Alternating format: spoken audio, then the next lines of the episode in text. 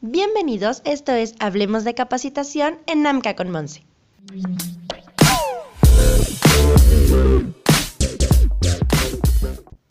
Ya es miércoles y aquí en Hablemos de Capacitación comenzamos con un nuevo podcast. Recuerda que si te interesa participar de forma gratuita, puedes escribirnos al canal o contactarnos en nuestras redes sociales que aparecen en la descripción.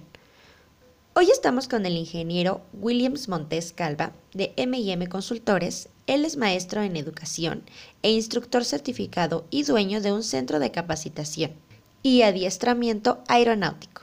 Bienvenido aquí a Hablemos de Capacitación con Monse. ¿Cómo se encuentra el día de hoy?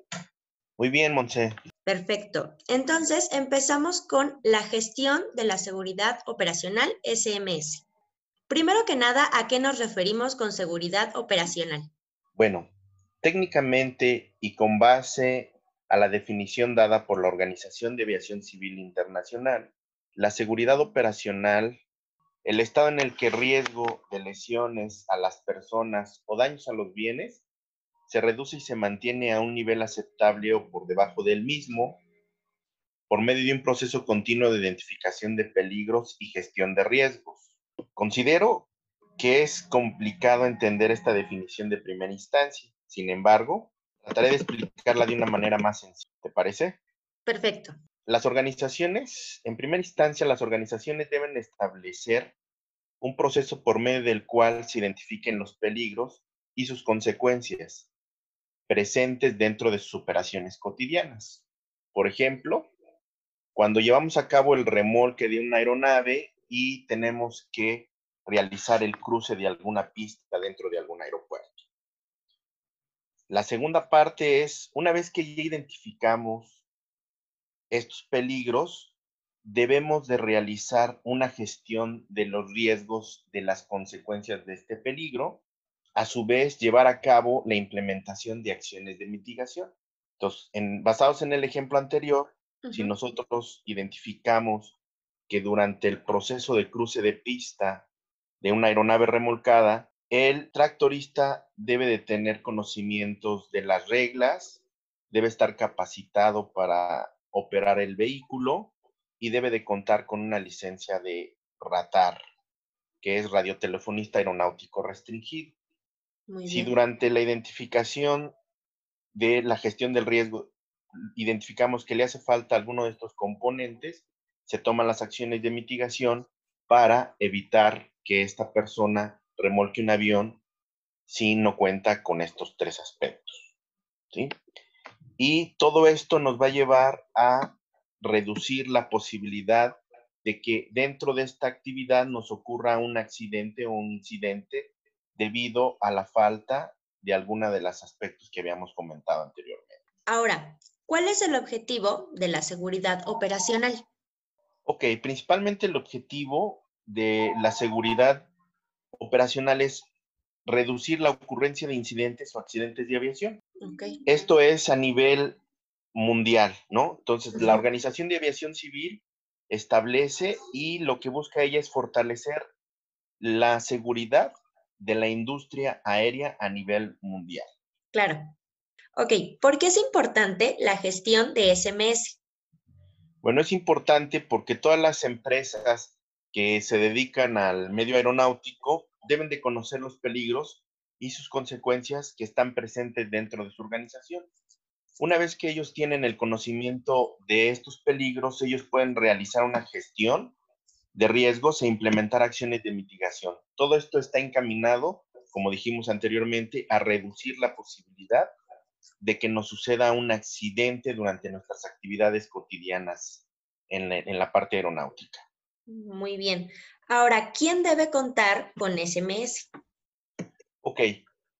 De acuerdo a lo que nos establece la norma 064 de la Secretaría de Comunicaciones y Transportes, que fue emitida en el 2013, todos los que estamos obligados a contar con un SMS son los concesionarios y permisionarios de transporte aéreo de servicio público, los concesionarios y permisionarios aeroportuarios, ASA, los permisionarios de talleres aeronáuticos, las organizaciones responsables del diseño y fabricación de aeronaves, los prestadores de servicios de tránsito aéreo, los centros de formación, capacitación y adiestramiento que cuenten con aeronaves y todos los operadores aéreos de aeronaves de Estado que son distintas a las militares.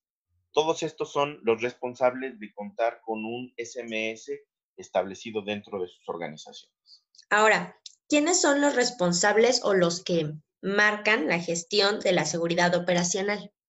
¿Quién está como a cargo, digamos?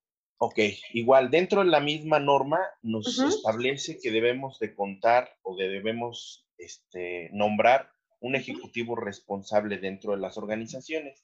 Esta figura dentro de las organizaciones es el, podríamos decir que es el gerente general, el responsable, la junta de consejo, que ellos prácticamente son los que tienen este, el poder de tomar decisiones sobre los recursos, tanto financieros como humanos de las organizaciones. Esto porque lo que se busca dentro del establecimiento del SMS, el primero es que se deben identificar los peligros de la seguridad operacional, evaluar y mitigar los riesgos relacionados. Asegurar que se apliquen las medidas de mitigación necesarias para mantener un nivel aceptable de seguridad operacional. Prever la supervisión continua y evaluación periódica del nivel de seguridad operacional. Y por último, tener como meta mejorar continuamente el nivel de seguridad operacional dentro de su organización.